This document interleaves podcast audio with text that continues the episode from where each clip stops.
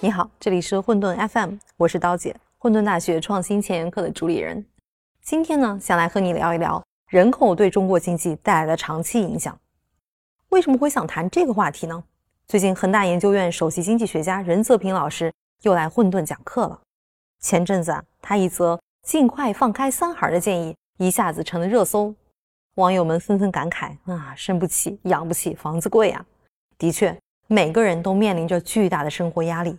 生孩子所连带的教育、医疗、房产等相关投入，的确是大多数年轻人难以负担的。生三孩的建议确实不那么讨人喜欢。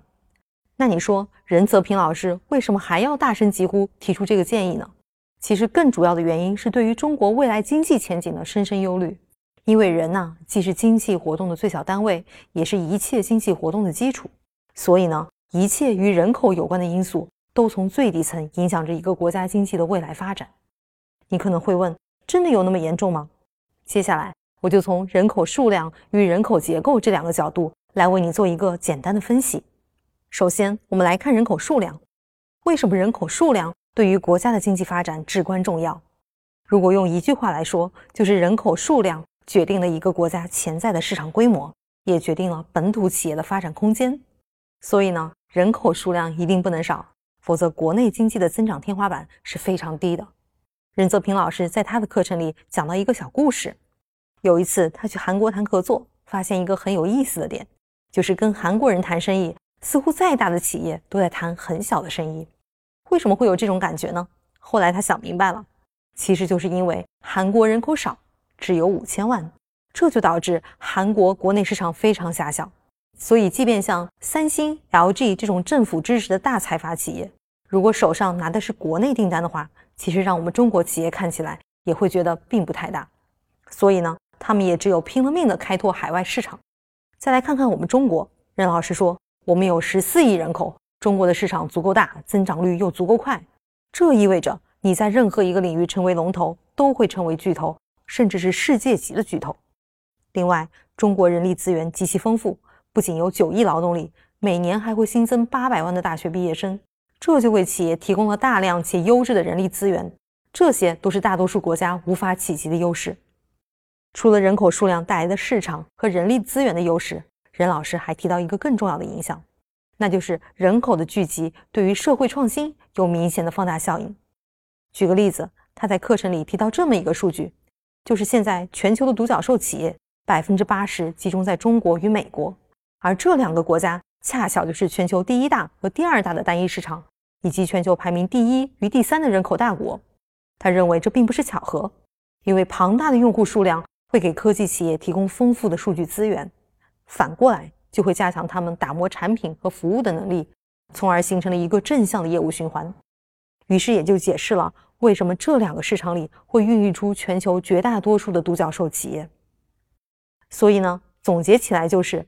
更多的人口带来了更大的国内市场，更多的人力资源以及更好的创新环境，所以中国人口不能减少过快，一旦减少过快，就会在不远的未来逐步失去这些优势。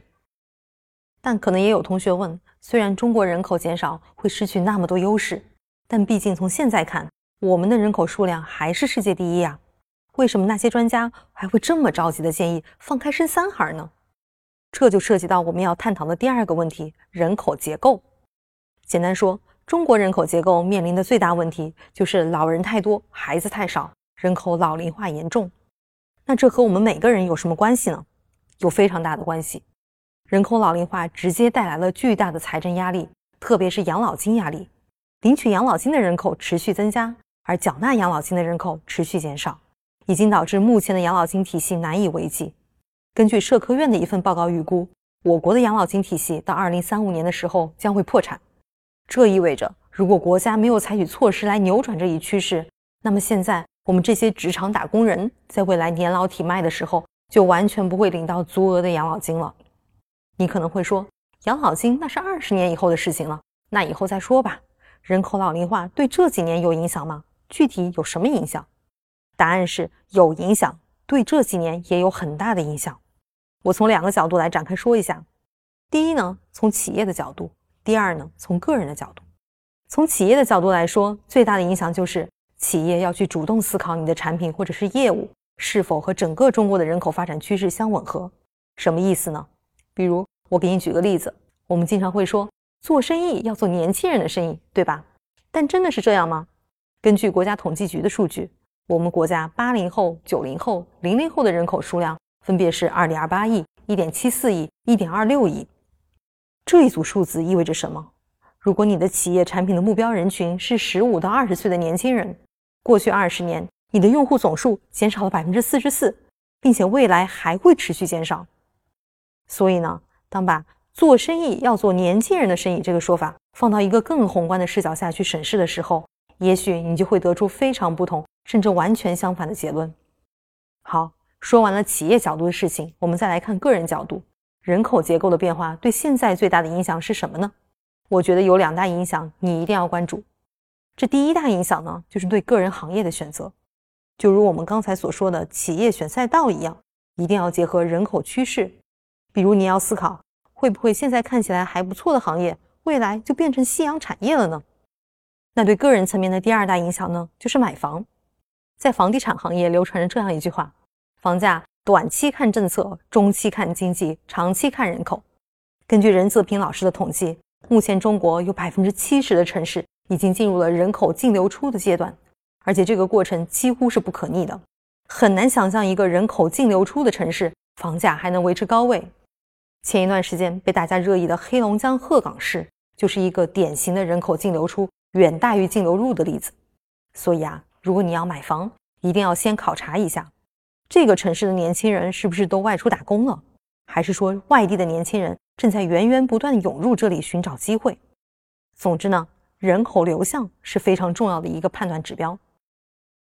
说了这么多，其实无非就是想为你讲清楚两点：第一，人口发展趋势是影响一个国家经济发展最核心的底层因素；第二，中国人口老龄化严重的现状对每个企业、每个个体的当下和未来都会产生非常重要的影响。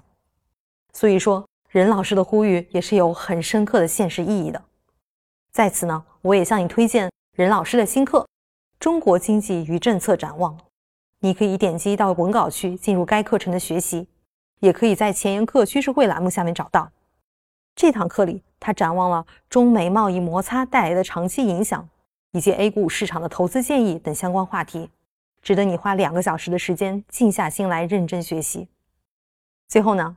给你讲个小段子，就是我们这篇稿子啊，因为某个小原因，最后是凌晨一点半，一群人一起在办公室录完的。